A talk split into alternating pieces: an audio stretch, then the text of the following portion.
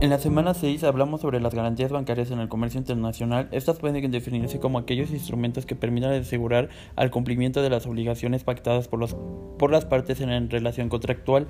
En primer lugar, la cada vez mayor independencia económica ha provocado que exista una gran variedad de contratos internacionales en los que las partes intervenientes son empresas de distintos países. Los intercambios económicos tienden a iniciarse realizando operaciones contractuales de ejecución instantánea.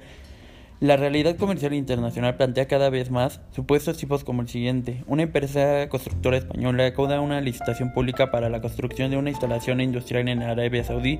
En las condiciones de la licitación establecidas por un organismo público de aquel país, se contempla como un requisito ineludible la presentación de una garantía bancaria en la que se asegure que si se concede al final de la obra de esta empresa va a realizar la construcción de acuerdo con los términos de licitación, el banco no debe haberse mezclado en las circunstancias que rodean en la relación principal, por lo que si la reclamación se realiza de conformidad con lo acordado, debe hacer el pago del importe garantizado. Una vez hecha efectiva la garantía, la, la, entidad bancaria ejercerá su derecho en vía de regreso contra el ordenante, quien deberá de indemnizarle por este hecho.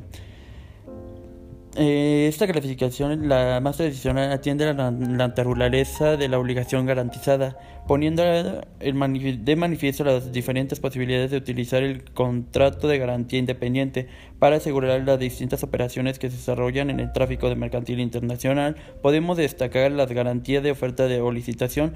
La existencia de esta forma de garantía es habitual en la adjudicación de contratos de realización de obras, suministro o de otro tipo particular cuando la entidad que convoca la realización del contrato en una entidad de derecho público. Mi nombre es Alejandro Ramírez Huesca y gracias por su atención.